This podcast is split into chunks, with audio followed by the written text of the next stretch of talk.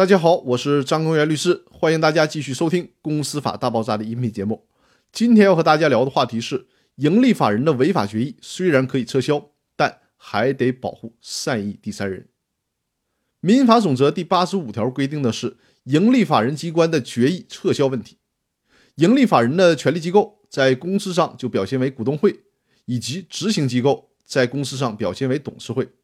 以上的权力机构行使权力的方式就是通过开会来行使，这也就是为什么我在《公司法大爆炸》视频精品课的第一节就向大家推荐《罗伯特议事规则》这本书。这本书对于我们创业者、公司经营者来说是非常重要的。想要取得控制权，就需要取得对会议的控制权。取得了对会议的控制权，在会议上就可以做出自己想要的决议。所以说，会议对于盈利性法人来说是十分重要的。既然是这么重要的会议，就会牵扯到盈利法人以及盈利法人的出资人，甚至是盈利法人的债权人的利益。一旦会议出错了怎么办？肯定得有纠错的机制。这也就是民法总则第八十五条的意义所在。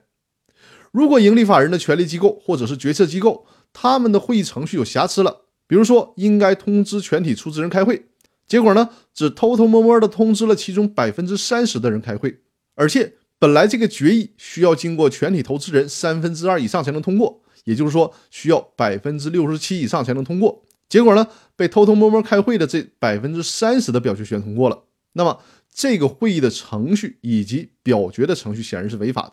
这个时候就需要依据民法总则第八十五条撤销这种违法违规的决议。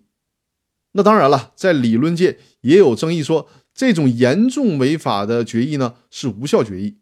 我们暂且不去理会这种理论上的争议，我们姑且就认为它是一般性的违反程序，是需要撤销相关决议的。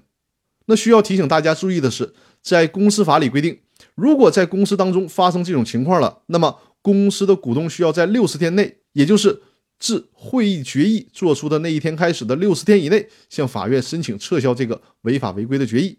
如果超过了六十天，不管你以什么理由，比如说我在国外出差不知道开会这码事儿。这些理由通通都不行，超过了六十天，法院就不管了。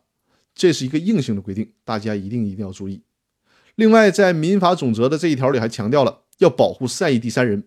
举个例子，隔壁老王持有 A 公司百分之三十的股权，隔壁老王呢出于私心，偷偷摸摸形成了一个决议，把公司的一处房产卖给了李富贵。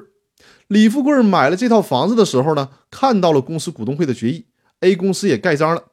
李富贵也不知道隔壁老王是用偷偷摸摸的手段开了一个不合法的股东会。这种情况下，李富贵买房的行为是应该得到保护的。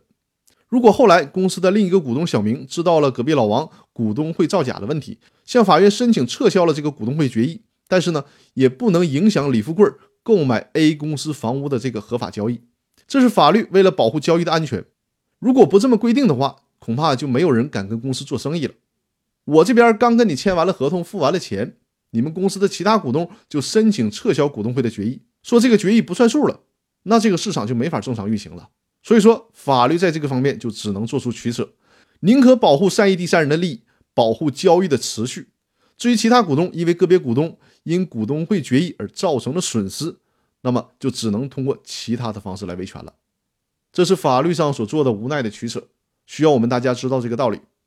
那好，我们这一期的节目呢，就分享到这里，我们下期再见，谢谢大家。